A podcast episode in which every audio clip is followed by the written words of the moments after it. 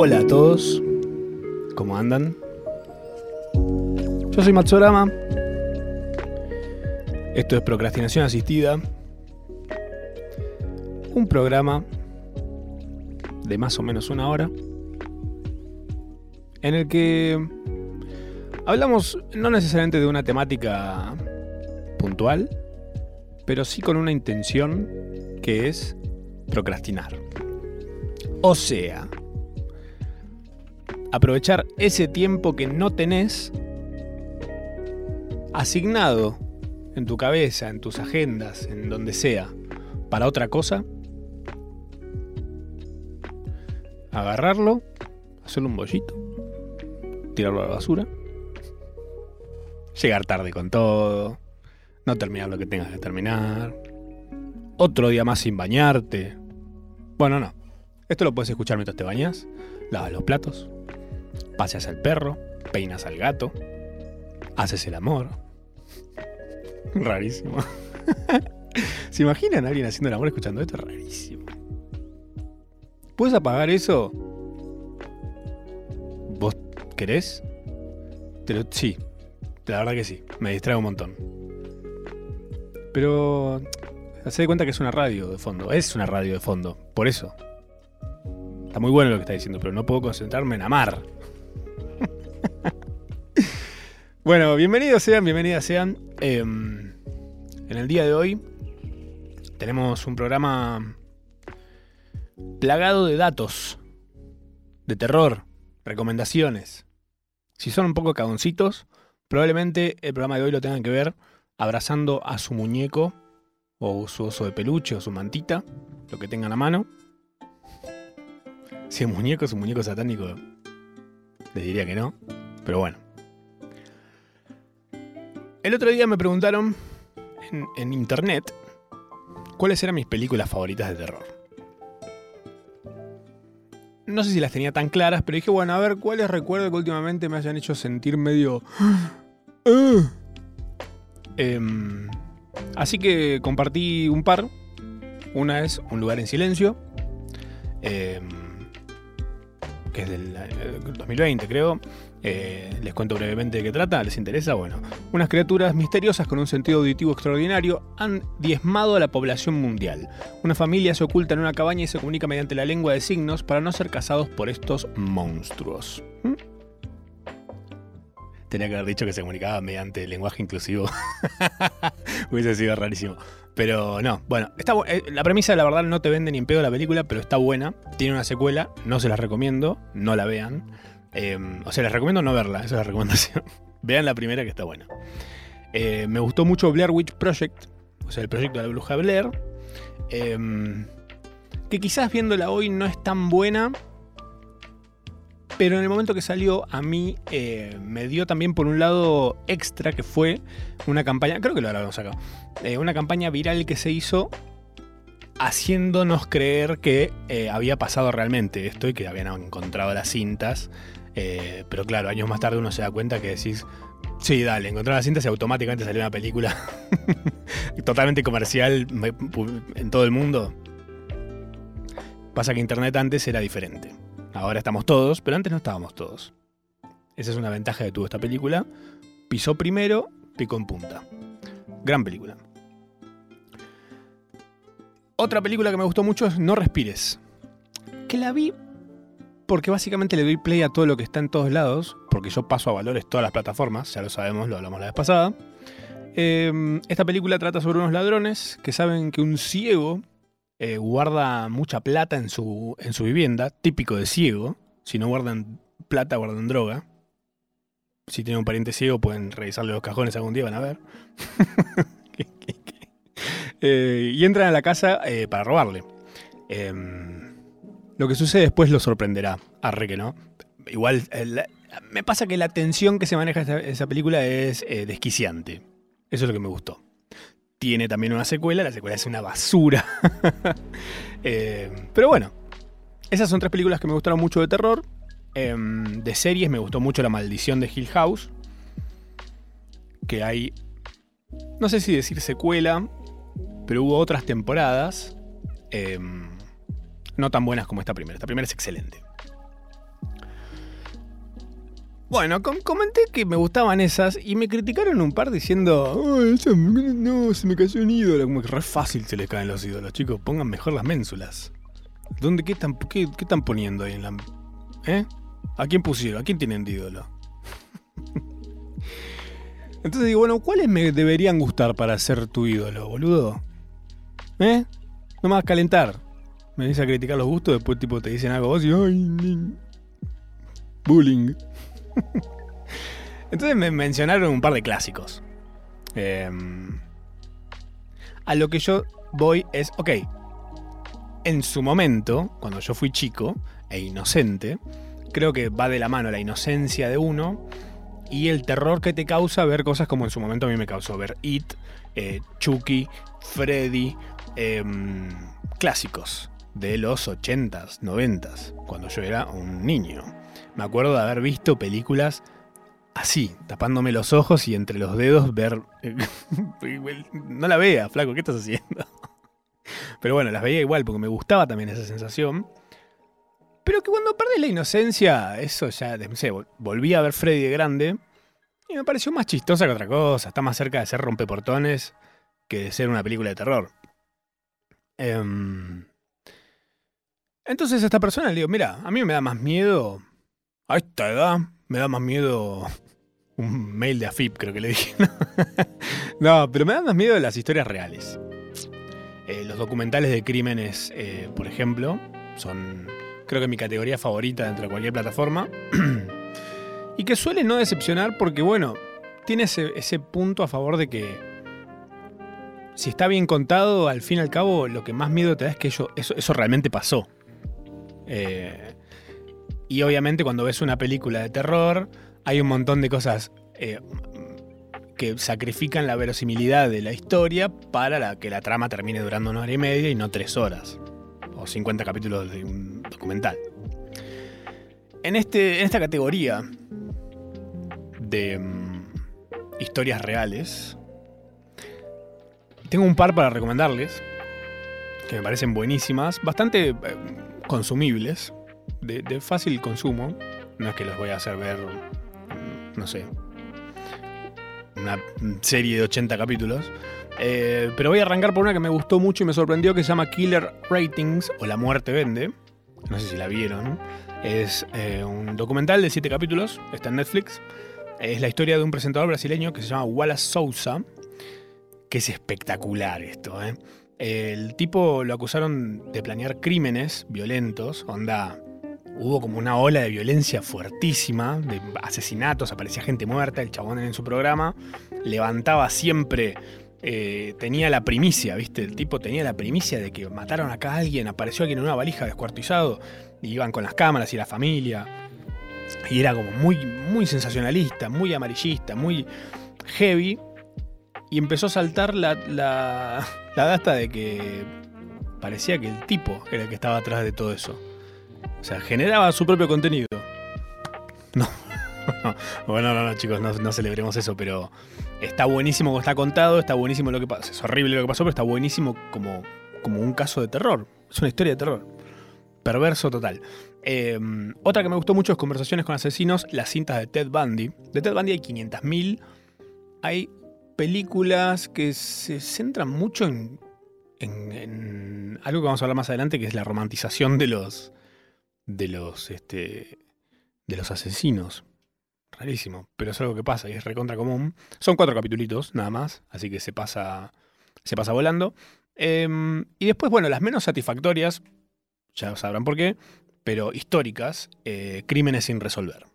Eh, Crímenes sin resolver es un equipo de detectives y periodistas que se juntan con familias de, eh, a las que les sucedió algo horrible generalmente em, y se juntan a decir, bueno, ¿qué, dato tenemos de todo esto que no se resolvió nunca? Bueno, mataron a no sé quién, desapareció no sé quién, bla, bla, bla. Bueno, empiezan a tirar teorías, es mucha especulación, está muy bien hecho, tiene un buen ritmo, pero claro, no tiene, no tiene remate. el remate es, bueno, si tenés un dato sobre esto, eh, visita el sitio eh, Crímenes sin resolver pronto, que Son 12 capítulos, están en Netflix. Misterio sin resolver igual es algo medio histórico, que viene desde el 87. Metieron en total 260 capítulos. Em, y lo que me gusta de Misterios y Resolver es que fue quizás uno de los primeros programas, mundialmente hablando, en tomar la posta de decir, che, te cuento todo esto desde un lugar medio mm, como hacer, hacer, eh, hacerlo medio peli, ¿viste? Contarlo como entreteniéndote, enganchándote con toda la cosa, que no sea como una lectura de, bueno, esta fue la denuncia, no sé qué, no.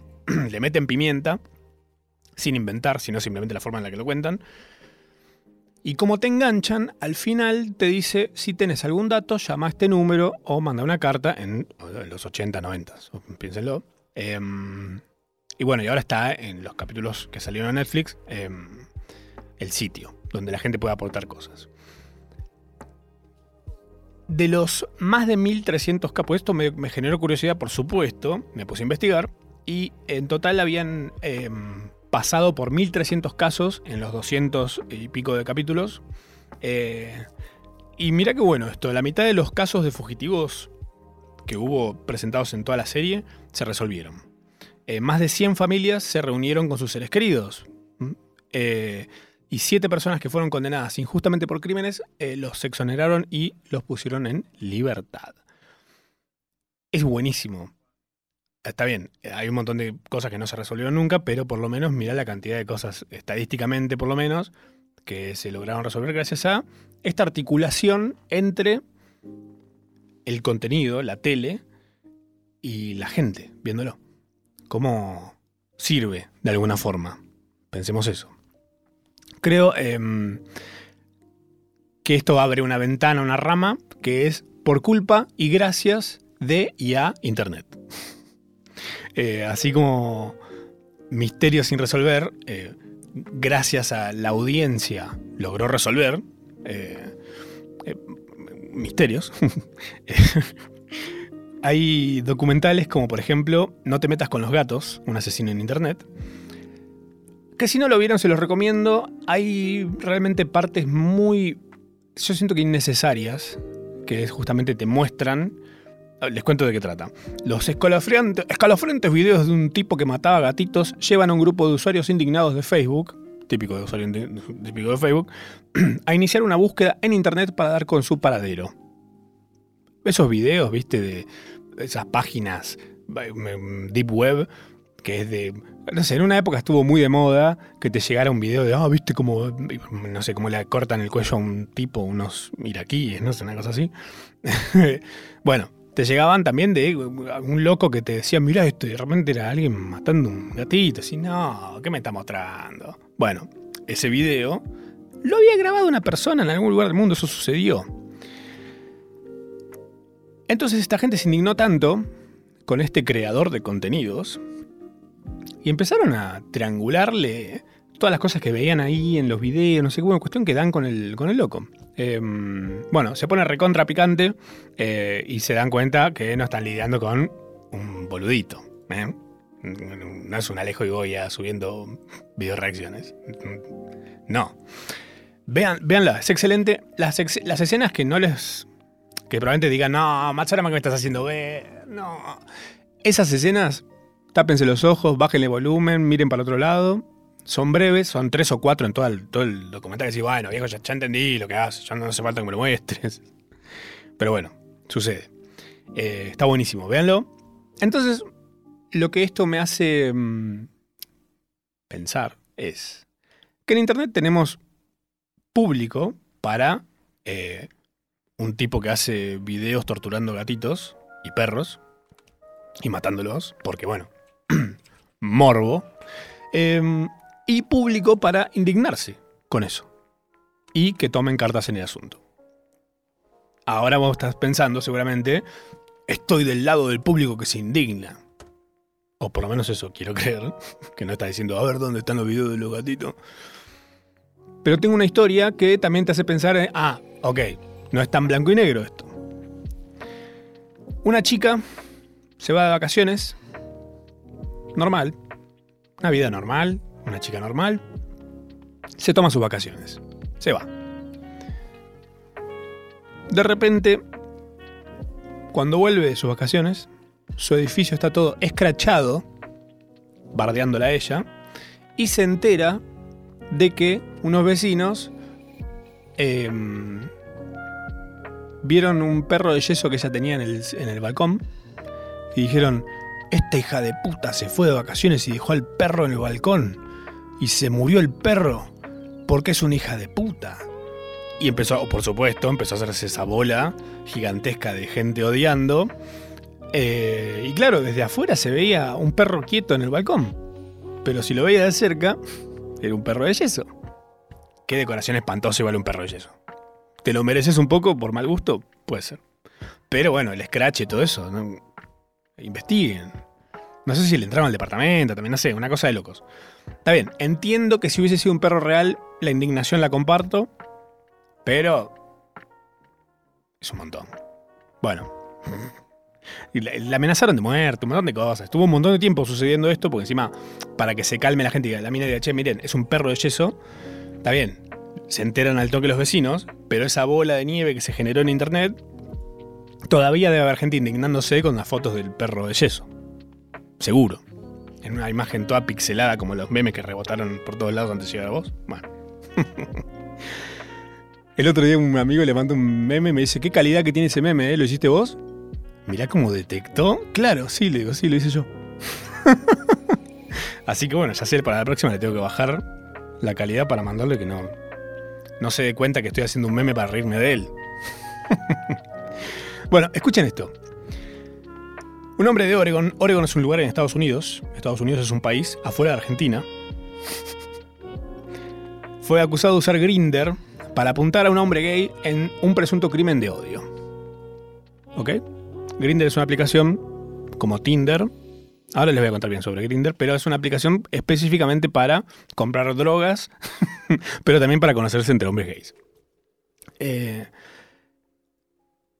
le, sacaron la ficha porque la víctima estaba a los gritos y de repente los vecinos llaman a la policía, la policía actúa al toque, entran y lo encuentran al tipo intentando matarlo, a este chico. Em, cuando le buscan las cosas al loco, encuentran en su historial de búsquedas, en su computadora, eh, evidencia de premeditación. Em, está por supuesto la lista, porque la conseguí. Pues digo, esto tiene que estar. Si lo mencionan, tiene que estar a un lado. Si hay mención, hay lista. es así. Em, y las búsquedas del tipo decían, ¿cómo no atrapar asesinos? ¿Cómo no atrapan asesinos? O sea, ¿cómo se salen con la suya? Crimen de odio. Busco refes, capaz. Como una especie de Pinterest de matar a alguien. Tal vez. Asesinatos Grinder. Usando una peluca para cometer crímenes. Estas eran las búsquedas de esta persona. Cometer delitos con guantes. Eh, drenaje de sangre del cuerpo, ya se ponía picante hacia el final. Receta de flan sin huevo, no mentira. Eh, vaciar sangre en una bañera. Y cómo se sienten los asesinos después de matar. Tranqui. Ya sé lo que están diciendo. En sus cabezas o en voz alta, tal vez indignados. más y Payo, deja de hablar de ejemplos de Estados Unidos. Bueno, quieren, quieren industria nacional ensamblada en Tierra del Fuego, la tienen. No sé si en Tierra del Fuego. Eh, cerca, ahora les cuento. Tengo dos historias, contadas en primera persona. El primero es mi amigo Joel, eh, a quien agradezco su tiempo y ganas de revivir esto. Em, me acuerdo cuando él me contó esto hace un montón de tiempo. Somos amigos hace, no sé, como 15 años. una de las primeras veces que nos juntamos, charlando un poco de la vida, me cuenta que le había pasado esto en un momento. Em, yo no lo podía creer. Eh, porque no se me hubiese ocurrido que alguien. Piensen que. Piensen lo siguiente. Vengo de un pueblo en el que hasta hace no muchos años la gente no cerraba la puerta de su casa con llave. Y es más, incluso en verano, la gente deja la puerta abierta de par en par para que circule aire. Vos pasabas por la puerta de una casa, estaba abierta la puerta a las 3 de la mañana. Imagínate hacer eso en tu casa hoy. Vengo de ahí. Mi amigo también viene de un pueblo del interior, también mismo, mismo mood. Ventana abierta de par en par, una ventana que da a la calle. ¿Qué puede pasar? Se te mete un bicho. Eso es lo que te puede pasar. Lo más raro es que se te mete una chichina, que no sé si saben lo que es, pero es una, cucaracha que apesta. Bueno, sí, existe algo peor que una cucaracha. Mi amigo me cuenta, le pedí que me cuente esta historia primero principalmente, eh, porque de acá vamos a ir a la segunda, que es de otra persona, pero quiero que escuchen te cuento, esto pasó, yo no sé, yo tendría 20, 21 años máximo. Yo salgo de, bailar un domingo, en ese momento Palacio Alcina tenía una fiesta llamada T-Dance que iba por los domingos por la tarde, por lo cual volvías a tu casa relativamente temprano, o sea, tipo 10, 11 de la noche. Yo estoy esperando el colectivo, un chico como que me mira, viajamos en el colectivo juntos, había como una onda media rara. El tema es que cuando yo bajo en Puente Pacífico, él baja detrás y me habla. Empezamos a charlar me dice, ¿crees que vayamos a tomar una cerveza o algo? Yo le dije, bueno, dale. Yo le digo, ¿por qué no vamos a algún bar? Y me dice, no, no, no, eh, compremos acá, en un kiosco.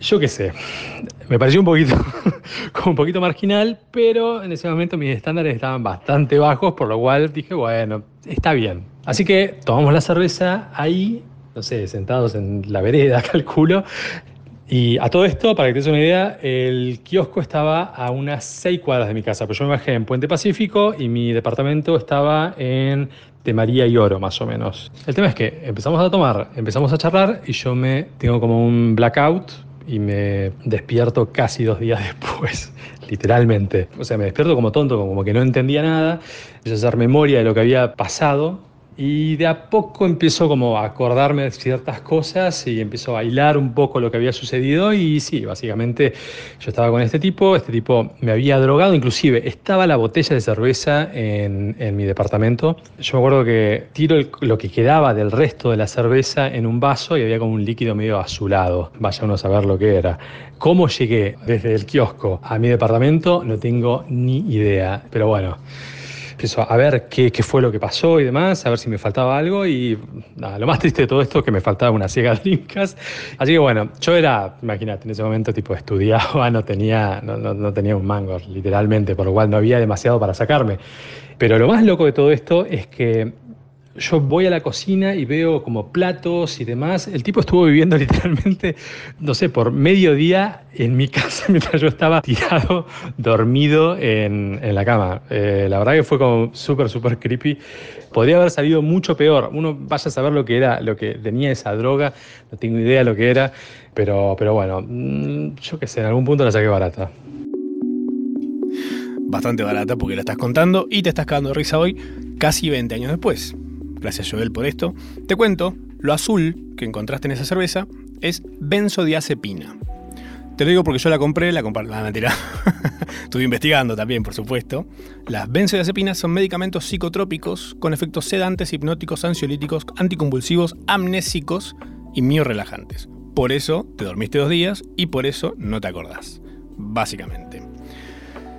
Las benzodiazepinas también han sido usadas por asesinos en serie y por quienes presentan el trastorno llamado síndrome de Munchausen por poder. Que seguramente conocen esta historia de la madre que mantuvo eh, empastillada a la hija durante muchísimo tiempo haciéndole creer que estaba enferma y en realidad no. Bueno, si no la saben, búsquenla. Son pesados. No puedo darles todo en bandeja. Vamos a ir por otro lado hoy. Eh, las benzodiazepinas se han usado para facilitar un robo y violaciones en cuyo caso con frecuencia se mezcla con comida o una bebida ingerida por la víctima. Eh, algunas benzodiazepinas, por encima del resto, se asocian a crímenes en especial si son ingeridas en combinación con licor.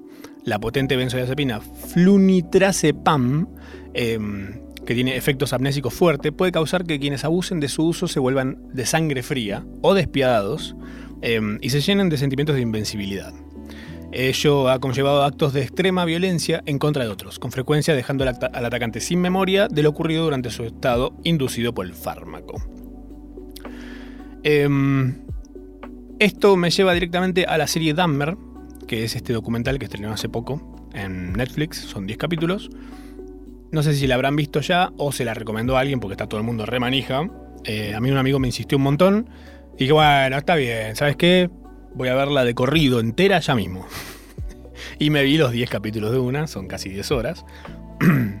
la verdad que me pareció buenísima. Em, pero lo que me parece que está bueno para destacar, sin spoilearles nada, es em, conocer un poco el origen, desarrollo y desenlace de un asesino serial. Em, en esta serie, y en No te metas con los gatos, van a notar que la transición hacia asesino serial No es que un día para otro dice, bueno, ¿sabes qué? Mañana voy a matar a cinco personas. Y pasado a 10 y he pasado. No. Es muy gradual. Em, es muy clara y bastante de, como de, manual. Onda. Cualquier historia que investigues de estas datas es bastante similar una a la otra, de cómo empiezan de una forma y bueno, va pasando esto y después de repente pasa esto, de repente pasa aquello y bueno, va, como se va eh, haciendo cada vez la necesidad es más fuerte de ir un poquito más allá. Esta progresión previa a los, a los asesinatos en serie em, es la que generalmente la policía y la justicia minimiza y desestima. Porque bueno, es un robo, es un no sé qué, pero bueno, dale. hay unas características de esto que terminan en algo realmente peor. Evitemos que eso suceda. Em, el historial de 17 asesinatos de Damner que van del em, 78 al 91. Es que esto fue hace como 40 años aproximadamente. La historia de mi amigo Joel fue hace 20 años. Y hoy en 2022 uno diría, bueno, pero esto es cosa del pasado, no pasa más. Bueno, en Buenos Aires, acá nomás, en un radio de 12 kilómetros donde estoy en este preciso momento, incluso quizás del otro lado de la pared donde estás escuchando esto, aún pasan cosas. Hoy en 2022 podríamos creer que todas estas cosas son cosas del pasado, que ahora la moda es sentarse de pelado. No, perdón, no lo puedo no decir. Si digo del pasado, digo, tengo que decir eso. Les quiero contar otra, eh, otra historia de primera mano, narrada, contada por un protagonista, eh, dentro del mismo espectro de historias de terror. Soy Pablo, una de las más de 15 víctimas de Leandro Omar Reynoso que en estos momentos se encuentra prófugo.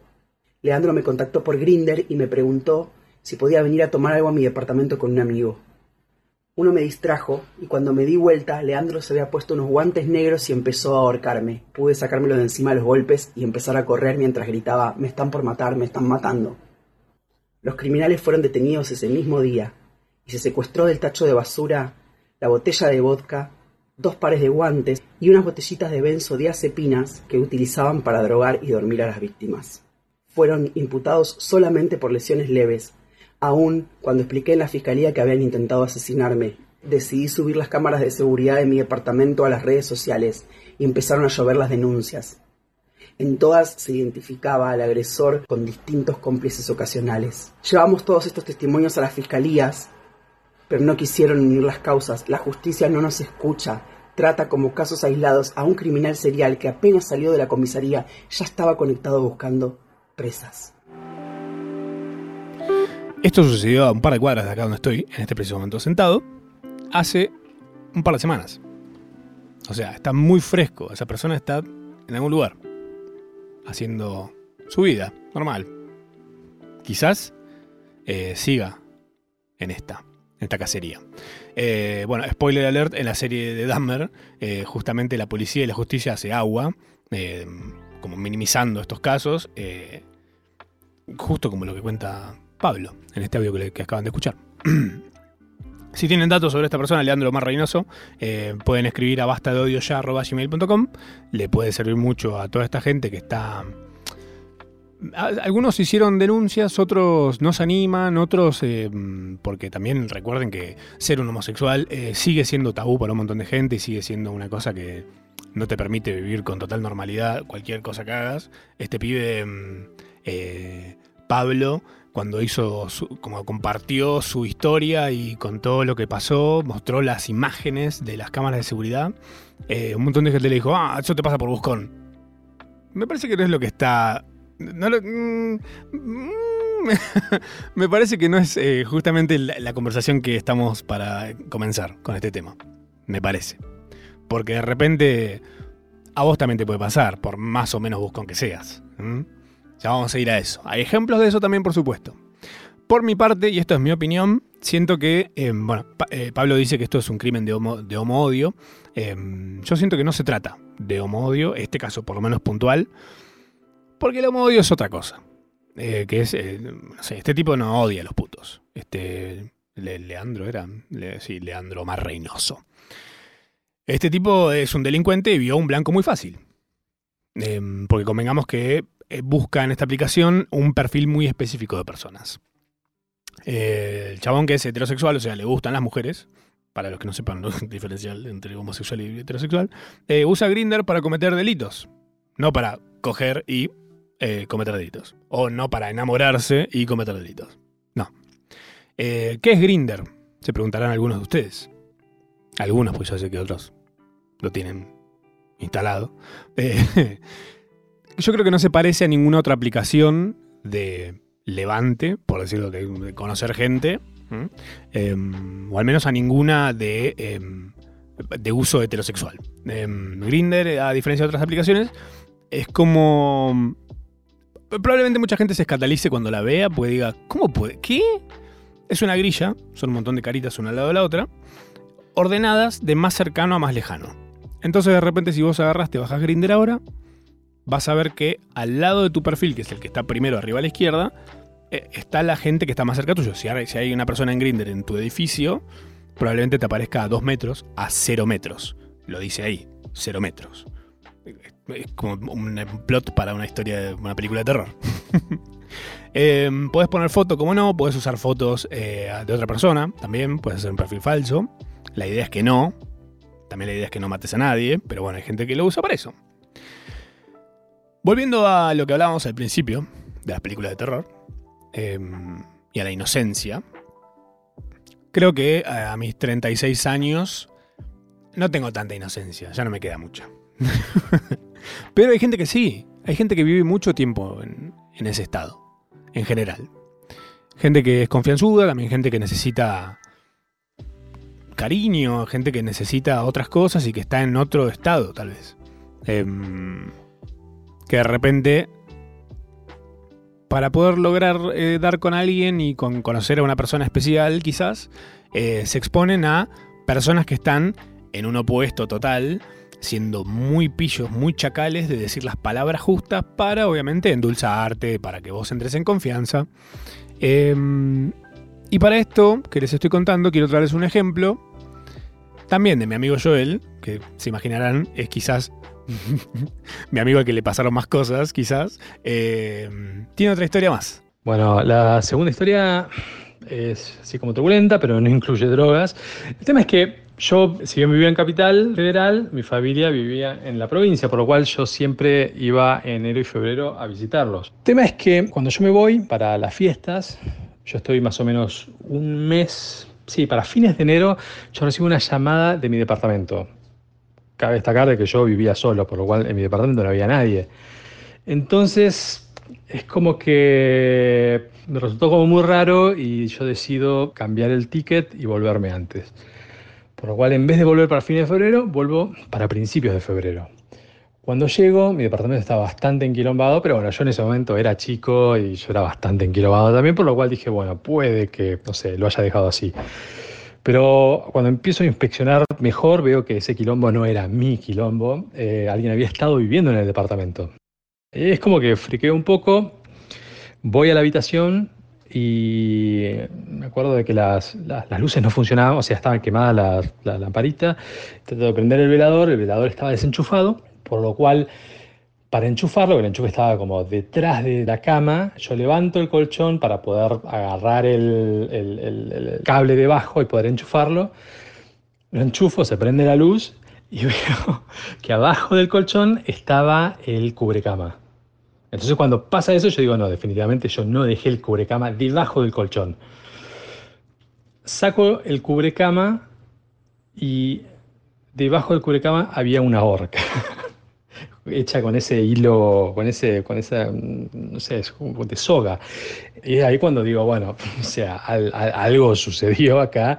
Yo me acuerdo que llamó un amigo y demás. Empiezo a ver bien y sí, efectivamente alguien había estado usando mi departamento, pero lo había estado usando como bulo, como, no sé, como garchadero. Eh, la verdad que es súper, súper perturbador todo. Empiezo a, a buscar entre las cosas que había, había, me acuerdo un cuaderno con números de teléfono, descripciones, literalmente, ¿eh? descripciones de personas. Y entre, en una de las primeras hojas tenía el nombre de quien era un amigo mío. Entonces ahí caigo, digo, ok, este pibe, yo lo conocí por internet, que éramos amigos hace ya prácticamente un año más o menos, nos veíamos muy, muy, muy seguido. Este, tenemos muy buena relación, literalmente. Él había hecho en algún momento copias de mis llaves y había estado, él sabía de que yo me iba, me, iba para pasar las fiestas y me iba a quedar dos, dos meses con mi familia, por lo cual hizo todo esto como por izquierda, cuando la realidad es que teníamos tanta confianza de que si él me venía y me decía, eh, che, ¿puedo usar tu departamento cuando no estás? Yo le hubiese dicho, sí, usalo, porque teníamos muy, o sea, teníamos ese nivel de buena onda. Por lo cual fue todo muy, muy, muy raro. Lo loco de todo esto es que cuando yo empiezo a hacer como así, como un raconto de, lo que sabía de él, me doy cuenta de que en realidad no sabía, no sabía nada. Sí, sabía cómo se llamaba, eh, sabía su apellido, sabía dónde supuestamente trabajaba, sabía dónde supuestamente vivía, tenía su teléfono y no mucho más. Y la realidad es que cuando yo intento ubicarlo, él me responde una primera vez, cuando yo le digo de que, de que sabía lo que había sucedido, me corta, nunca más me vuelvo a poder comunicar con él, nunca más me lo vuelvo a cruzar en ningún lugar, como que desaparece. y bueno, básicamente fue eso.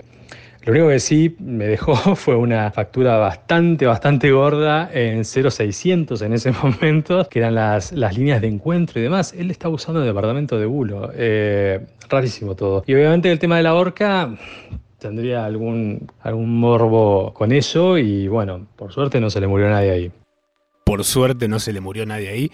Eso crees vos, Joel. Quizás limpió muy bien. No ordenó, pero bueno, no sé. Imagínate si pasaba. Increíble.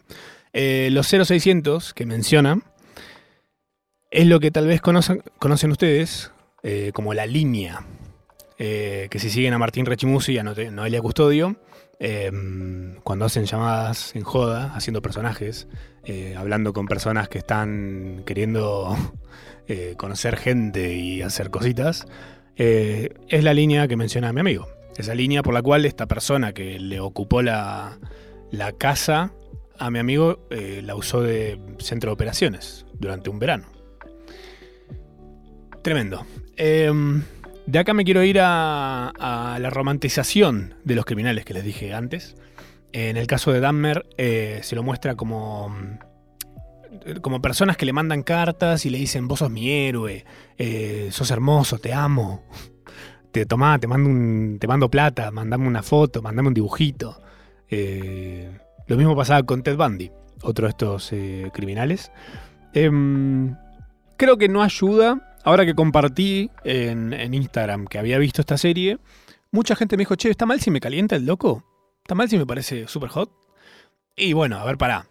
Si siguen poniendo chongazos haciendo de criminales, como Zac Efron o Evan Peters, paréntesis acá, eh, grosso Evan Peters.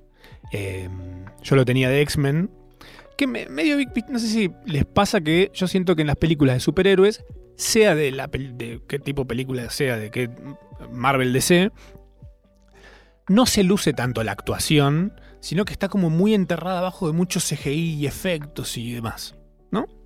Bueno, no sé si se llega a demostrar que actúan bien o no. Eh, son como muñequitos. Pero em, Ah, cuando comenté que había visto esta película, había aparecido esta serie, y este, este tipo me había parecido muy grosso, eh, me dicen, ah, él es, muy bueno en Mario of Easttown, Mayor of Easttown. Y cuando busco la imagen, digo, ah, claro, es el mismo tipo. Buenísima. Esa serie es buenísima. Mayor of Easttown con Kate Winslet. Los dos quizás en sus mejores papeles hasta el momento. Impresionante. Eh, véanla. Creo que también es. No, no está, está en me parece eso. Em, bueno, la romantización de los criminales.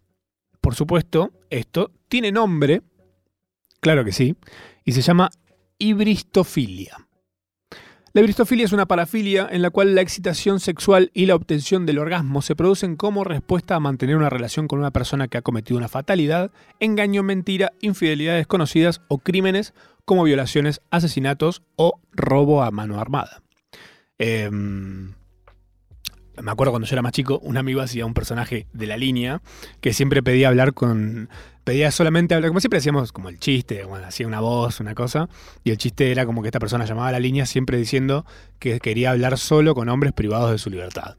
Eh, Y un día me, me dice, esto está basado en no sé quién que realmente hacía esto.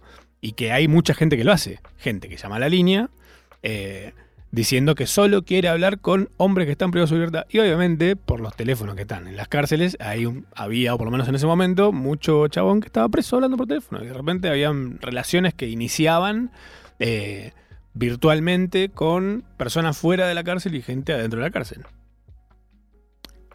Morbos, ponele. Bueno, hibristofilia se llama esto. Tengo un bonus track eh, que es un tercer audio de mi amigo Joel. Esta vez no es algo que le pasó a él por suerte, pero se acuerda de una anécdota de un amigo en común y dice así. Hablando de todo esto, me acuerdo que yo no me acuerdo a quién le pasó. Él se había ido a encontrarse con un tipo de Loma del Orto, a la vuelta, lejísimos. Yo tuve que tomar un tren. El tema es que va y dice de quedarte a dormir. Yo obviamente me quedé a dormir porque no había trenes, entonces yo no tenía cómo volverme, estaba en la Loma del Orto. Y yo me quedo. Dice que estábamos durmiendo en un momento, me despierto. Me dice que el tipo estaba sentado en la cama y el tipo es como que estaba hablando solo diciendo, no, no, él no, él me gusta, él parece, él parece que es bueno. o sea, diciendo eso, como murmurando. y la loca estaba y haciéndose la dormida diciendo, esta me va a matar. Bueno, nada, no la mató. Al día siguiente volvió, el pibe lo siguió llamando por no sé cuánto tiempo y él nunca volvió. Por supuesto, no entres ahí. Eh, ¿Quién quisiera volver? Me hizo acordar mucho a la primera escena del Retorno del Rey. No, primera no, perdón, porque la primera escena es la historia de Gollum.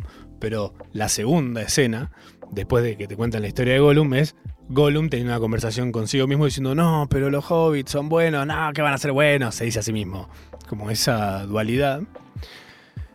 Entonces yo pienso, chicos, está bien, podemos decirle a gente que atravesó estas cosas, che, fíjate la próxima, y sí, vos te pensás que esa persona no lo pensó ya, que no, por ejemplo, Pablo, mi amigo Joel y tantas otras personas, que conocen de forma casual a gente con la que tienen buena onda, porque esto, ojo, pasa de que te cruzas con la calle, por la calle con alguien y te hace una cruce de miradas, charlas un ratito, pegas buena onda y que sé, de repente puede ser una persona con la pegaste buena onda en serio, sin intenciones más allá de eso.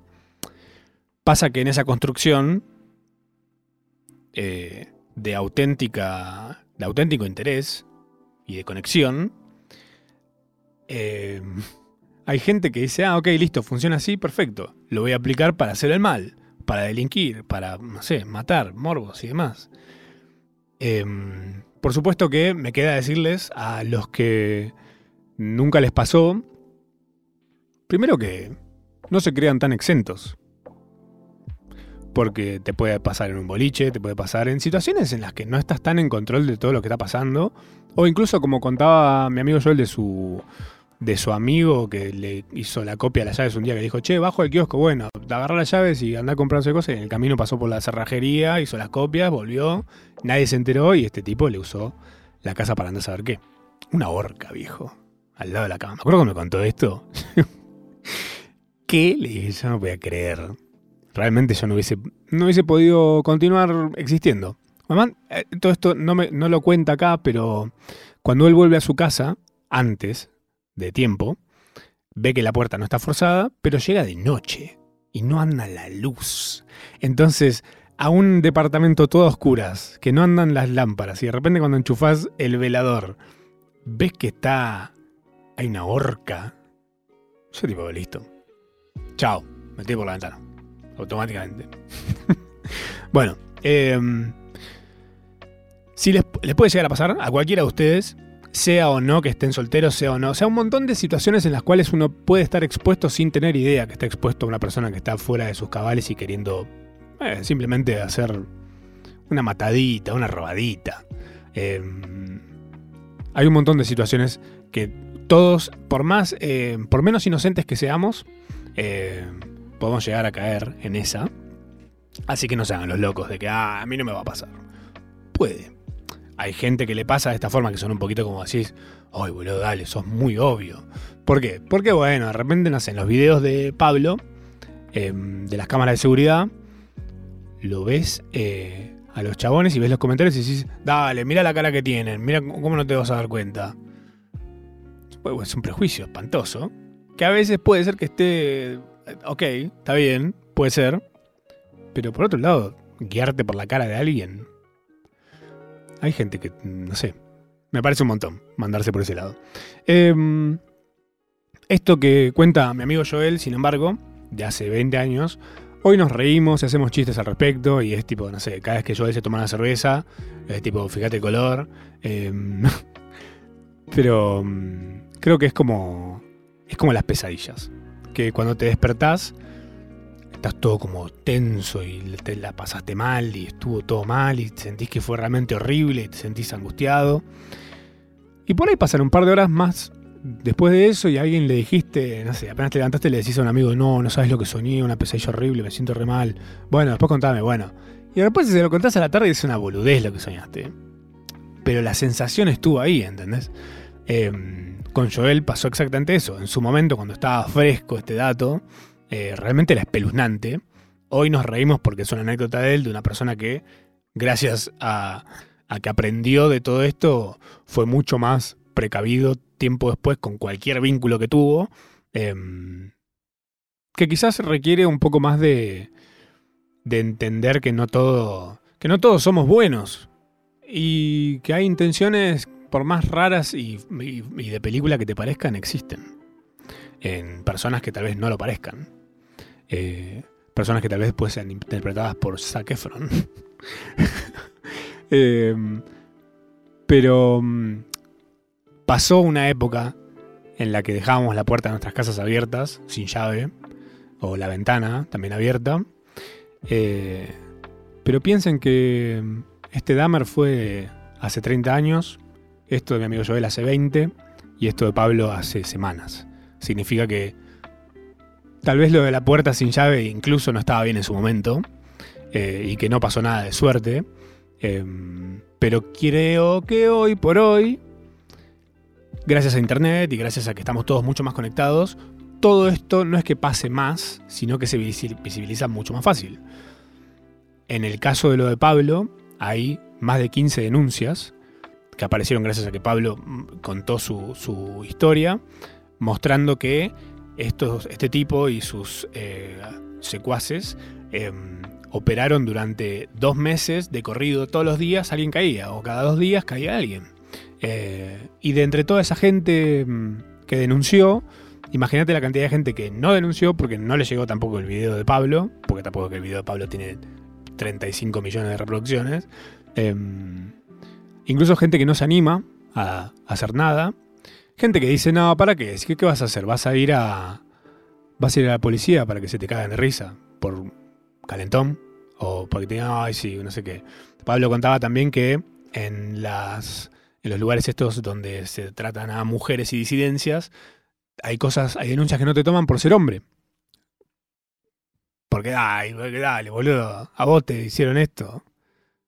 Pues sí, está para eso, me parece, ¿no? Acá hay una, una disidencia, y no hace falta ni siquiera que seas una, una disidencia. Laburemos. no, es, no, es, la discusión que hay que tener, es de vuelta eso. No hace falta hablar de si el chabón es un calentón o no, no hace falta si es una disidencia o si es una mujer o lo que sea. No, no, no. Si a alguien le pasó algo así, no puedes ponerte a hablar de. Y mira, me parece que por las caras que tenían deberías. No. Em, lo que a mí me preocupa no solo es la gente que no denunció, porque por el tabú de haber de, saltar o de simplemente no confiar en que denunciando se pueda lograr algo, sino la posibilidad de que haya en este momento una parva de niños, niños le digo porque tengo 36 años, pero digo pibes de 20 años, que para mí son niños, eh, muertos en sus departamentos. Porque vos pensás que una persona dopada dos días eh, se deshidrata y deshidratarse si no tenés la suerte de que algún vecino se avive, de que tengas a alguien muy presente cerca. Pensá la cantidad de gente que vive acá, que sus familias enteras y todos sus círculos directos están en otros países em, y quizás sus recursos incluso son mucho más limitados. Em, están no pudiendo ni siquiera contarla. Así que está bueno que eh, ayudemos, visibilicemos pensemos, acompañemos, hablemos con nuestros amigos, eh, gente que quizás digamos, che, a este, a este amigo puede ser que le pase alguna cosa así, ¿eh? Eh, saquemos el tema. Porque justamente es eso. Lo que me pasó a mí la primera vez que Joel me contó su historia fue que yo no pude creer que a alguien se le pueda ocurrir hacer esto. Entiendo que se te meta el hombre araña por el balcón a tu casa a robarte. Me parece muchísimo más humano, me sé, hasta pintoresco, te digo, que alguien que simule un vínculo, te drogue y quizás termines muerto. Me parece un bajón. Espero lo hayan pasado bárbaro. Ustedes que venían hablando de películas de terror y esa boludina. La realidad es la película de terror. Pero podemos evitarlo. ¿eh? Gracias por venir. Nos vemos y escuchamos el jueves que viene a las 8 de la noche en Nacional Rock.